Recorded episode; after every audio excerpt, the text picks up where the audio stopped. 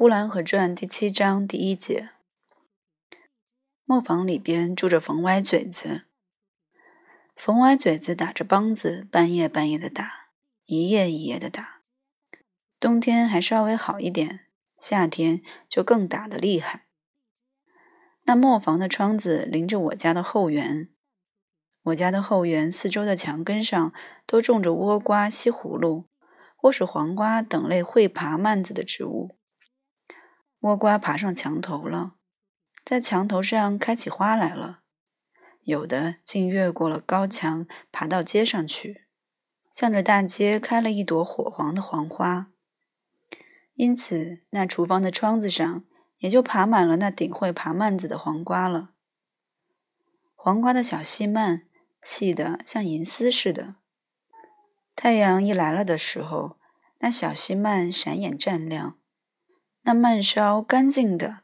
好像用黄蜡抽成的丝子，一颗黄瓜秧上伸出来无数的这样的丝子，丝蔓的尖顶每颗都是掉转头来向回卷曲着，好像是说它们虽然勇敢，大树、野草、墙头、窗棂到处的乱爬，但到底它们也怀着恐惧的心理。太阳一出来了。那些在夜里冷清清的丝蔓，一变而为温暖了。于是，它们向前发展的速率更快了，好像眼看着那丝蔓就长了，就向前跑去了。因为种在磨坊窗根下的黄瓜秧，一天爬上了窗台，两天爬上了窗棂，等到第三天，就在窗棂上开花了。再过几天，一不留心，那黄瓜梗经过了磨坊的窗子，爬上房顶去了。后来，那黄瓜秧就像他们彼此招呼着似的，成群结队的就都一起把那磨坊的窗给瞒住了。从此，那磨坊里边的磨官就看不见天日了。磨坊就有一张窗子。而今被黄瓜掩遮的风雨不透，从此那磨坊里黑沉沉的，园里园外分成两个世界了。冯歪嘴子就被分到花园以外去了。但是从外边看起来，那窗子实在好看，开花的开花，结果的结果，满窗是黄瓜了，还有一颗倭瓜秧。也顺着磨房的窗子爬到房顶上去了，就在房檐上结了一个大倭瓜。那倭瓜不像是从秧子上长出来的，好像是由人搬着坐在那屋瓦上晒太阳似的，实在好看。夏天我在后园里玩的时候，冯歪嘴子就喊我，他向我要黄瓜。我就摘了黄瓜，从窗子递进去。那窗子被黄瓜秧封闭的严密得很。冯歪嘴子用手扒开那满窗子的叶子，从一条小缝中伸出手来，把黄瓜拿进去。有时候他停止了打他的梆子，他问我：“黄瓜长了多大了？西红柿红了没有？”他与这后园只隔了一张窗子，就像关着多远似的。祖父在园子里的时候，他和祖父谈话。他说：“拉着磨的小驴，驴蹄子坏了，一走一瘸。”祖父说：“请个兽医给他看看。”冯歪嘴子说：“看过了，也不见好。”祖父问：“那驴吃的什么药？”冯歪嘴子说：“是吃的黄瓜子拌高粱醋。”冯歪嘴子在窗里，祖父在窗外。祖父看不见冯歪嘴子，冯歪嘴子看不见祖父。有的时候，祖父走远了，回屋去了，只剩下我一个人在磨坊的墙根下边坐着玩儿。我听到了冯歪嘴子还说：“老太爷今年没有下乡去看看呢。有的时候，我听了这话，我故意的不出声，听听他往下还说什么。有的时候，我心里觉得可笑，忍也不能忍住，我就跳了起来，用手敲打着窗子，笑得我把窗上挂着的黄瓜都敲打掉了。而后，我一溜烟的跑进屋去，把这情形告诉了祖父。的祖父也一样和我似的，笑得不能停了，眼睛笑出眼泪来，但是总是说：“不要笑了，不要笑了，看他听见。”有的时候，祖父竟把后门关起来再笑。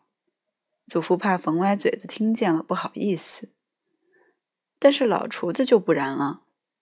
有的时候，他和冯歪嘴子谈天。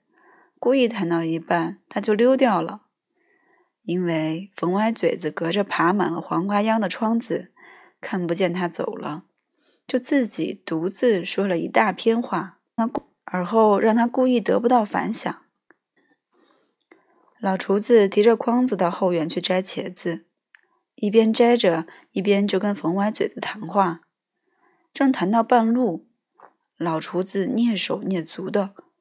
提着筐子就溜了，回到屋里去烧饭去了。这时，冯歪嘴子还在磨坊里大声地说：“西公园来了跑马戏的，我还没得空去看。你去看过了吗，老王？”其实后花园里一个人也没有了，蜻蜓、蝴蝶随意的飞着。冯歪嘴子的话声空空的落到花园里来，又空空的消失了。烟消火灭了。等他发现了老王早已不在花园里，他这才又打起梆子来，看着小驴拉磨。尤二伯也和冯歪嘴子谈话，可从来没有偷着溜掉过。他问：下雨天？磨坊的房顶漏得厉害不厉害？磨坊里的耗子多不多？冯歪嘴子同时也问着尤二伯：“今年后园里雨水大吗？茄子、芸豆都快罢园了吧？”他们两个彼此说完了话，尤二伯让冯歪嘴子到后园里来走走，冯歪嘴子让尤二伯到磨坊里去坐坐。有空到园子里来走走，有空到磨坊里来坐坐。尤二伯于是也就告别，走出园子来。冯歪嘴子也就照旧打他的梆子。秋天，大榆树的叶子黄了，墙头上的狗尾草干倒了，园里一天一天的荒凉起来了。这时候，冯歪嘴子的窗子也露出来了。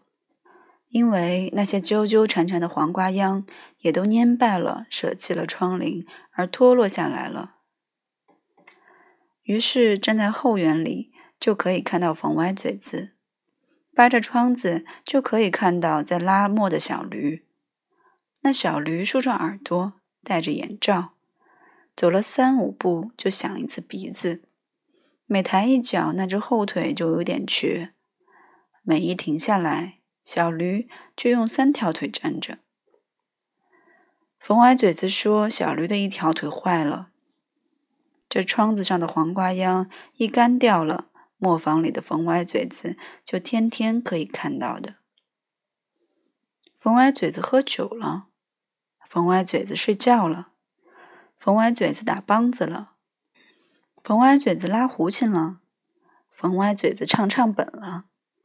冯歪嘴子摇风车了，只要一扒着那窗台，就什么都可以看见的。